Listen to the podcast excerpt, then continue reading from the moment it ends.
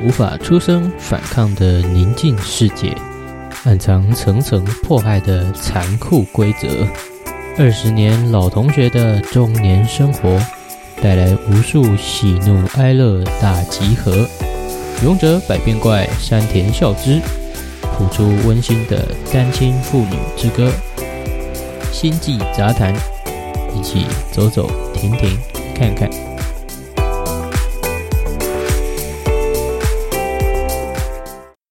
欢迎来到星际杂谈第三集。哇，感觉离上一集又过了好多天了。哎，怎么怎么会这样？哦，对啊，有点时差啦。就是哦，最近超爱看小说，嗯，像七月龙文啊，然后村上春树啊，开始进入这个无底洞，这个很大的坑哦。希望之后如果看完可以来点评推荐一下。不过总是不能一直拖更嘛，对，所以终究还是打开 Audacity 来面对大家了。好啦，那么事不宜迟，赶快进入今天的主题啊。嗯，今天就会主要是分享，呃，三部最近看，也不是最近，近期看的电影作品。嗯，哦，都是我推的哦，因为 难看的我已经删掉了。对吧？想说花那个篇幅讲一个烂作，好像也不是那么适合。对，我就是在说啊，新解释《三国志》，妈的，好像没有找人一起看，看观影体验很差。就算是日本人，也有点会受不了吧？那个节奏一一直在那边仗势哦，他有就是感觉有点太仗势他的卡斯了。好啦，不说那么多，那先讲第一部吧。嗯。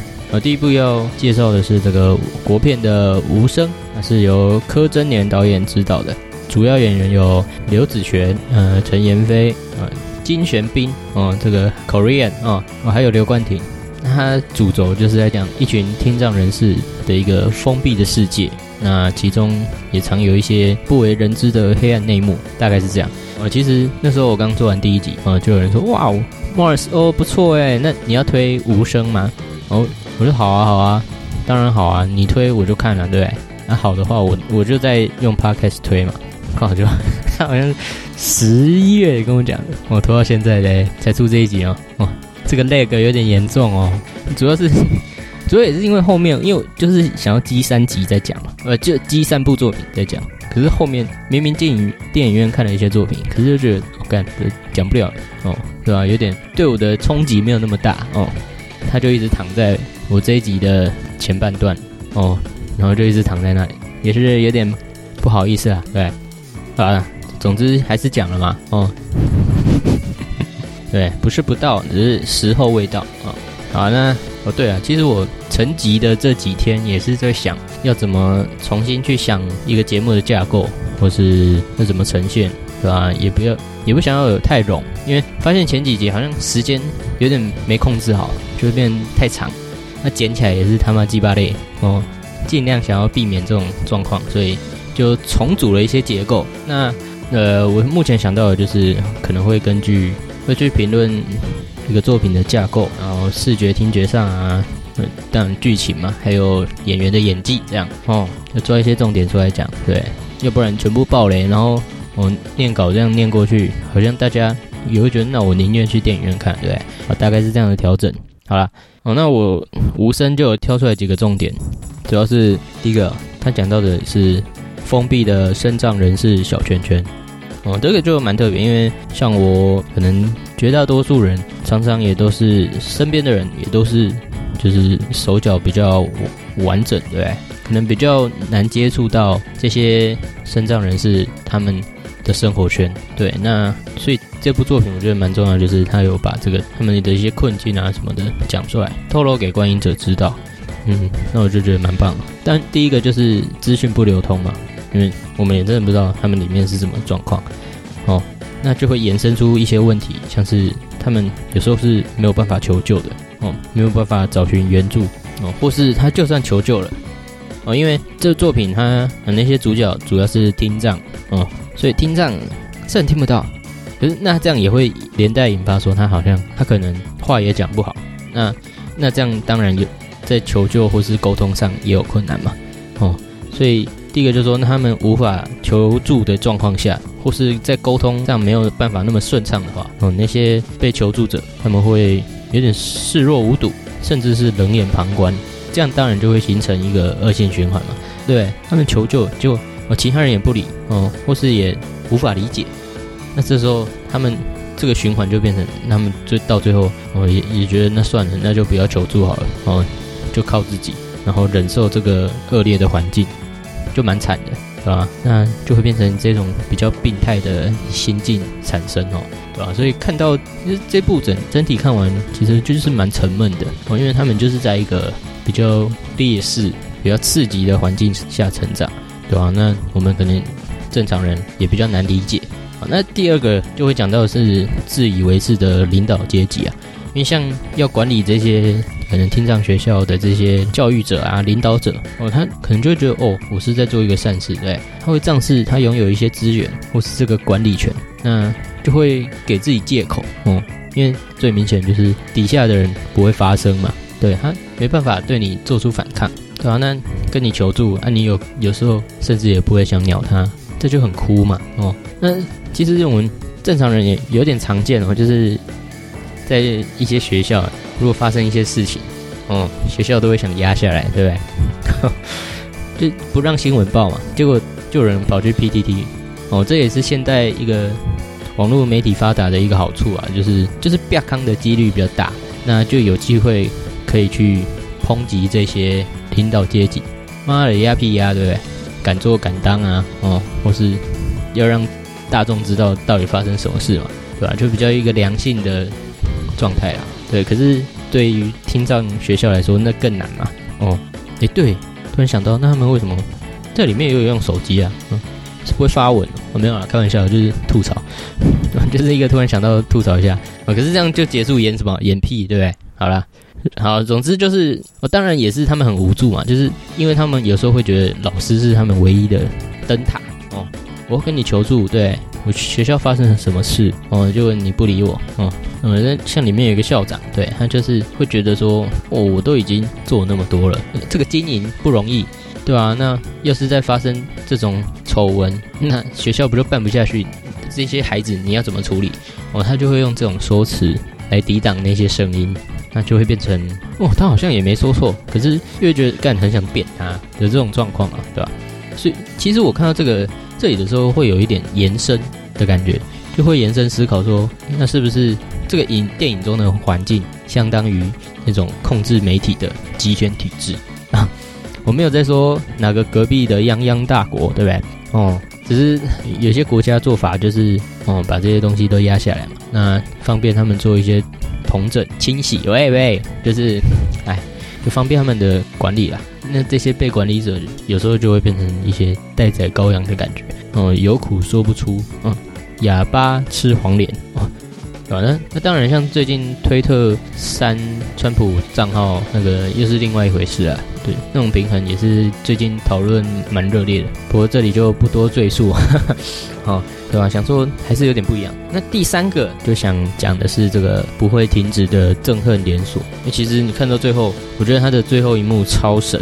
对，我看到之后直接哇哦，然后开始，哦，一个蔡哥是鼓掌哇！我很少在电影院每次在那边鼓掌啊。我除了之前看《复仇者联盟》，就是那个我记得那个索尔降临瓦干达的时候，我也是一个直接怒吼哇！哦，超嗨！看那一幕真的是很帅，天哪！虽然他后来太强就被 nerf 掉，哦，没什么表现机会。反正那个最后一幕就大概不要完完全剧透了，就是说，哦，虽然可能主角他们的事件好像解决了，哦，那他们主角他们就很开心嘛。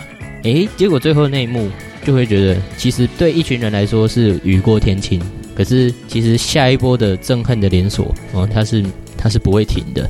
哦，那哦就会在最后又给观众一个开心的情绪又压下来，就说嗯，天底下没有那么好的事嘛，当然还是要继续的关注这些，就还是还是要去关注这些环境哦，才不会说我好像解决了，呢就一劳永逸，没有哦，没有这回事，对不对？所以在剧情结构上，我觉得它一层接一层，嗯，很紧凑，那也会让人觉得哇，到底哦是为什么这样哦，或是说哦他们要怎么解决，看得很入戏啊，对吧？那剧情上，其实有些地方你会觉得，哦，这些人做的那么绝，那他为什么要这样？可是也会有时候猜到，哦，他可能也是有自己的苦衷啊什么的，哦，对啊，虽然猜到，可是还是会觉得 OK 啊。我看你什么时候演出来，哦，就不会觉得特别拖，对吧？那也会觉得，嗯，重拾对国片的信心啦，对吧？我就觉得，哦，特效经费其实也不是什么最重要的，哦，那些什么贺岁片，虽然我没有没看，可是也不会想去看。可是这种。有剧情品质的片，嗯，我还是蛮推荐的，对吧？就是你那个剧本要如何诠释，哦，才是国片要发展起来的核心嘛。那演员部分，嗯，男主刘子璇，我觉得还不错，因为因为他刚开始演，我我没看他一些花絮，可能讲话的话，我还真的以为他就是听障。靠，他的那种，因为听障就是。讲话不清不楚，就是我就是他们只会靠支吾声去表达情绪，可是我就觉得哦，很知道他想表达怎么样的心情，哦，我觉得觉得蛮厉害的，也是一个年轻演员。那听障他没办法用言语表达嘛，所以 facial expression 就更重要，呃，那种脸部表情，对，OK。那女主这个陈妍霏。我就更不用说了哦，超 Q 的，一看到马上就爱上，对。嗯电影一播完，哦，不是去查那些心得，我是先去追他的 IG。哦，真的很 Q 啦。嗯，他中间可能被那些同学啊，哦上下其手，对我都会想说，哦，住手，好不好？让我来，哎嘿，哦，喂，哦，开玩笑啦，当然是对，先英雄救美。然后再慢慢培养感情嘛，哦，慢慢把它攻陷啦，哦，不要做坏事嘛，哦，坏事是什么时候才做呢？啊，卖个供啊，喝啊喝啊，好，那在这个他们老师啊，啊，这个好的老师，这个刘冠廷，哦，还有饰演一个正义的化身，对很多时候那种急迫的感觉啊，或是那个怒火中烧，哦，都觉得很到位，对，就会想要全力支持他，大概是这样。不过好像也有说，这跟韩国的电影《熔炉》是蛮接近的题材哦。不过我还没看，有机会再来看看，因为这种片也不是每天都能看，对不对？那么沉重，对不对？哦，看了我都需要一定时间 CD 嘛。哦，那第二个要来讲也是国片，是同学麦纳斯哦，他在讲述四个老同学的人生故事啊。我们的同学，特别是呃有理想的同学点轰哦，是郑仁硕演的；还有有梦想的同学天娜，嗯，还是施明帅演的；还有总是替人想的同学 Big Get，是刘冠廷，嗯，也是刘冠廷演的啊。那还有胡思乱想的同学罐头，哦，这是纳豆演的，哇，哦，所以导演就说，在这四位主角之中，你其实观众一定可以找到自己的影子。那这个导演就是这个黄信尧，嗯，他其实电影名称就很大的提示说，他上一部其实就是拍这个大佛普拉斯，哦，一个是大佛普拉斯，一个是同学麦纳斯，就是 plus 跟 minus 嘛，哦，有一定程度可以联想起来。那也是很有特色的作品，很多取景也都很 local，就是乡间啊，哦，一些比较有台湾味的地方。哦，这个导演很特别，会搭配他的自己的旁白，哦，就在讲现在这一幕发生什么事啊。这个人物在想什么啊？我就觉得这种更能拉近观众跟电影之间的距离，我觉得也蛮酷的。所以两部都有这样的特色。那第一个我就想讲，当然就是这个很容易套路的角色，像这个点轰啊，他就是一个正常的上班族，然后有一个 G 歪的老同学上司，所以在工作的人应该都能很好的去带入哦，感受那种。有志男生的那种，然后哦，还有被上司压榨的那种击败感哦。那天娜呢，就是一个有魅力的人嘛，哦，那就是已经有老婆了，然后在做导演的工作，我就莫名被相中，我去搞选举，然后他有时候也会为了自己的私欲啊，哦，去服气，然后 fucky，日文来说就是出轨啊，对吧？那甚至也会跟上级斗争啊，说嗯，我不想听你的，对。我有我的主张啊，那也会服阿 k 之后啊，跟老婆撒谎啊，虽然有点急歪啊，可是就感觉到他是一个活生生的人嘛，啊，就是很有人味啊，只能这样说啊。那 Big Gay 呢，这个就是比较特别，是有灵性的角色，那因为他会通灵哦，嗯，有时候可以跟一些王者对话，我就让这个故事更有神秘感。那他讲话也是会一直 Big 哦，就是。就是我不太会念，反正就是结巴啦哦，这也是一个蛮卖萌的角色哦。也是一样会想全力支持他，哦，也也是真的知道这个冠廷哥啊，整个伸缩自如啊，对，就可以好好的讲话，也可以不好好讲话，在这两部作品中啊，对吧？那就罐头哦，这个纳豆就是一个标准乳蛇，就是整个人都一脸衰相，做事就肌肉不振的感觉啊，而连遇到可能小时候最喜欢的人，也会为了一些坚持啊。哦，因为他都给你上了哦，还不上，对有时候对啊，人就是这样啊，缺乏自信的时候，就会陷入一个就会有点固步自封的感觉，也没办法去怪他嘛。哦，那其实那个，因为我会想看这一部，也是听瓜吉直播讨论到，因为他跟导演聊天嘛，对吧？那里面他就有讲到王彩华，哦，让他耳目一新哦，因为 其实我以前真的蛮讨厌的，就是有点像。虽然我以前都觉得那些老人不是看乡土剧就会讨厌那些坏人，然后在路上看到也会骂他们。就我有时候也会这样，因为就王彩华在综艺节目上就很烦嘛，就一直演丑角，我就会让我对他没有好感，觉得很吵。可他在这一部真的是让人觉得哇，他就是一个少女感。虽然已经步入中年了，对不对？可是哦，那个甜蜜的感觉哇，真的是会让人一直打巴掌，让自己醒过来哦。对吧？就蛮厉害的，也是那种收放的感觉。好，那第二个要讲的大概就是人生无常啊，哦，因为电影里面就发生很多事件，有的时候是机运啊，升迁的机会啊，哦，出人头地的机会，有时候却是浩劫，哦，就是那种突然来的灾祸，哦，闪也闪不掉。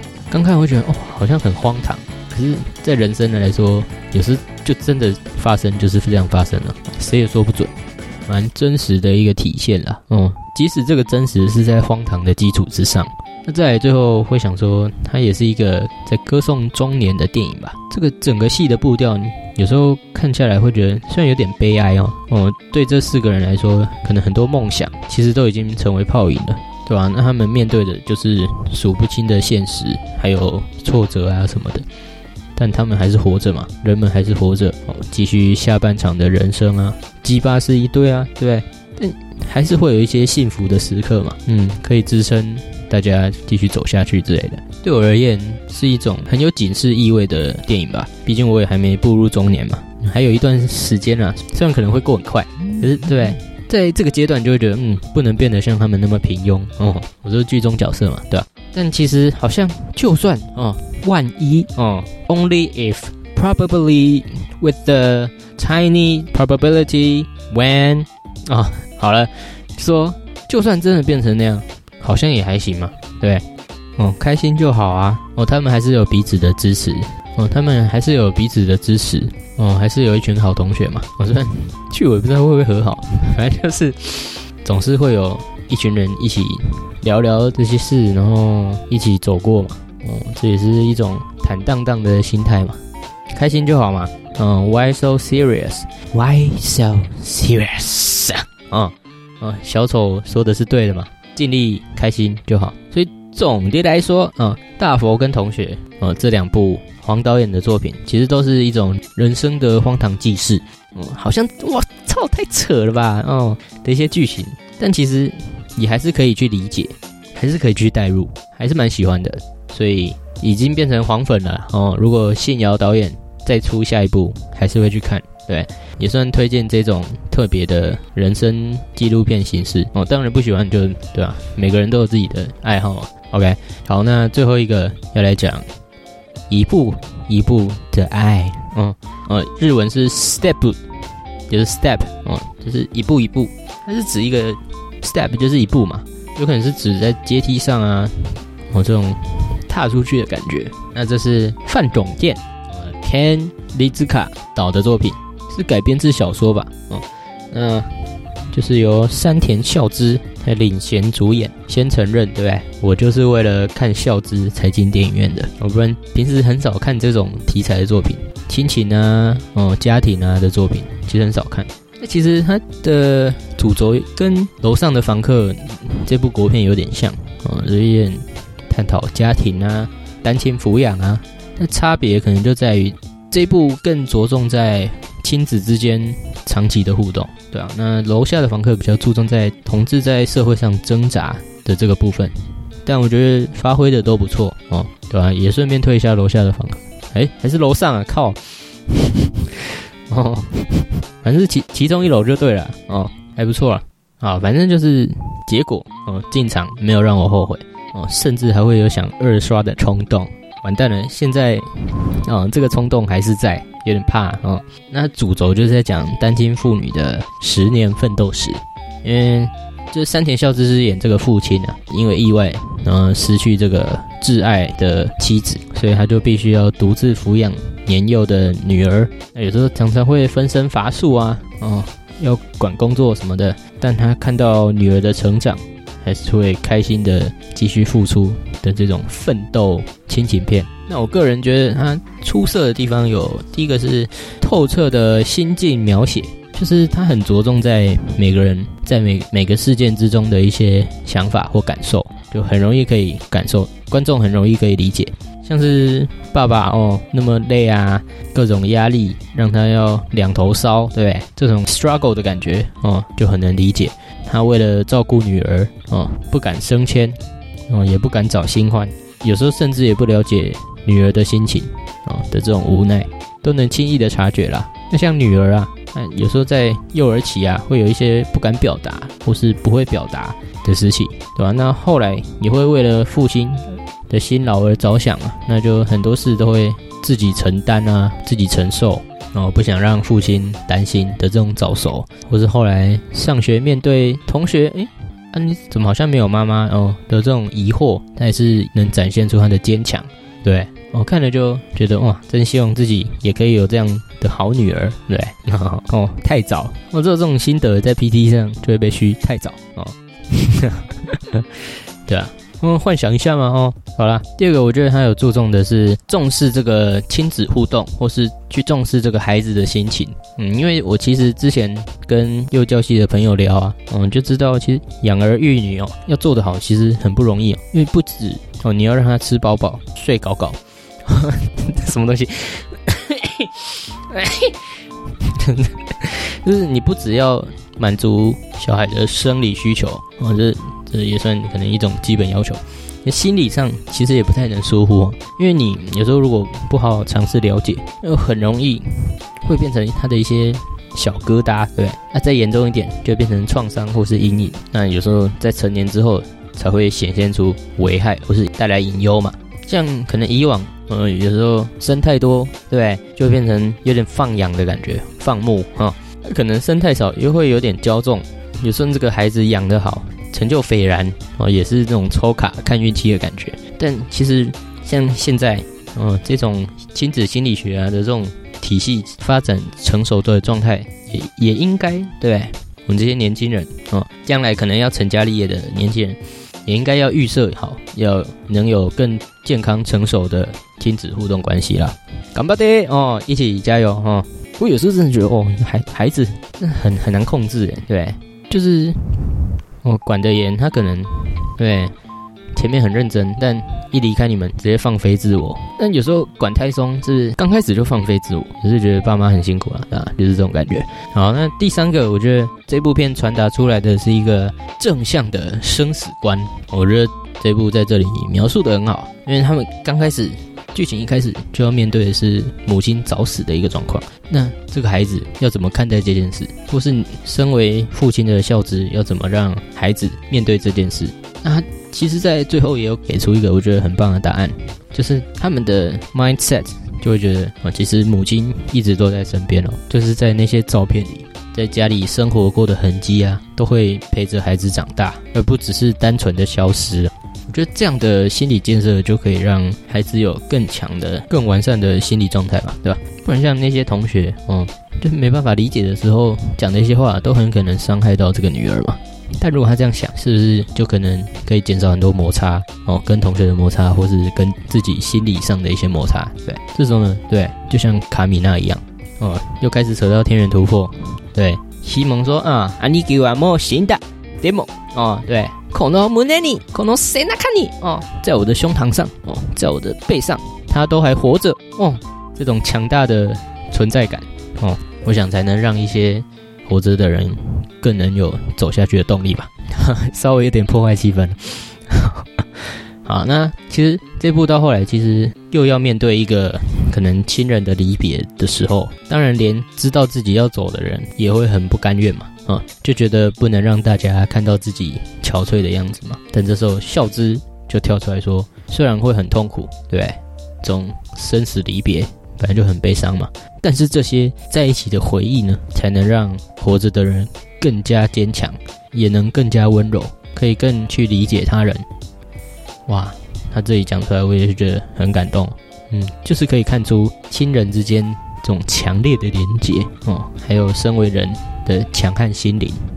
事情发生了，你当然也可以用悲剧的角度去想。可是，如果你用这种带有正向情感的切入点 （perspective） 来看待的话，它也可以成为你往前的力量。这就是情感的力量，有思考角度的智慧。所以，其实看完会觉得整部片都能让人更加温柔而强韧。那在角色部分，嗯，其实山田孝之就不用说嘛，什么都能演，什么都能驾驭，对不对？而且屌就屌在，他之前演了一堆搞笑的北兰角色，对不对？A V 帝王啊，哦，然后在那个新解释三国志演一个他妈黄金小兵啊，对？哦，勇者一言就不用说，对，甚至银魂真人版那个看不见脸的伊丽莎白也是他演的，可是也不会因此哦。就看到他而出戏，因为他就是进入那个角色，你就会觉得他就是那个角色，所以很多能够代入的时候，也可以立马进入剧情，哦，这个就很强。但女儿也是蛮厉害的，她是由三个童星来分别演三个成长阶段，我觉得每个阶段也都诠释的不错。那第二个阶段的女儿，哦，最 Q 哈，哦，这不多说，不然 FBI 又要敲门。但说什么？我有时候会觉得，哇，到底要怎么培养这些童星？对，让他们直接进入那些剧情，哦，演的那么好，感觉就是他们真的经历过那个状况，连我都会被嘴对，什么有时候爱演，然后又画剧色演技啊，但他们呢，就是可以很真诚的表达出那些状态下的情绪啊或感受，我觉得哦，太神啦啊！而再来这个还有这个国村准，他是演这个孝之的岳父，嗯，就是爷爷阿公啊。其实他的长相就是超级臭脸的感觉哦，很严肃庄严，对。那以前呢，他也都演一些狠角色，大开杀戒啊，然后那种黑道老大，对不对？可是没想到这一部也是可以看到各种祖父的爱哦，各种肆意哦，就觉得也是很会很能驾驭。本人也明显是个狠角色哦。哎，当然还有这个广末凉子啊。他是演这个孝之后来的恋爱对象，然后一出场的时候，那个冲击真是会觉得哇，时光飞逝啊，嗯，还是会看到一些岁月的痕迹啊，有点不舍，对，就哇，以前那么 Q 对不对？哦，但其实我还是可以，嗯，阿姨，哦，我还是可以为了你不想努力，哦，参考看看嘛，哈，哦，好像还有那个川荣李奈也有演，啊，可是里面太多 Q 妹，我就没有太注意。啊，总之也是蛮推荐的一部电影，虽然它比较冷门一点哦，对吧？我还跑去 PTT 发心得，因为没什么人鸟哦，有点落寞了，但还是想推嘛哦。啊，那这集大概就是这样，嗯，希望大家也可以找到自己喜欢的好作品。呃，接下来就会预告一下是访谈的《星火燎原》，还有一月的月报啊，大家敬请期待一下啦啊啊，星际杂谈。我们就下期再见啦哦，Mars out。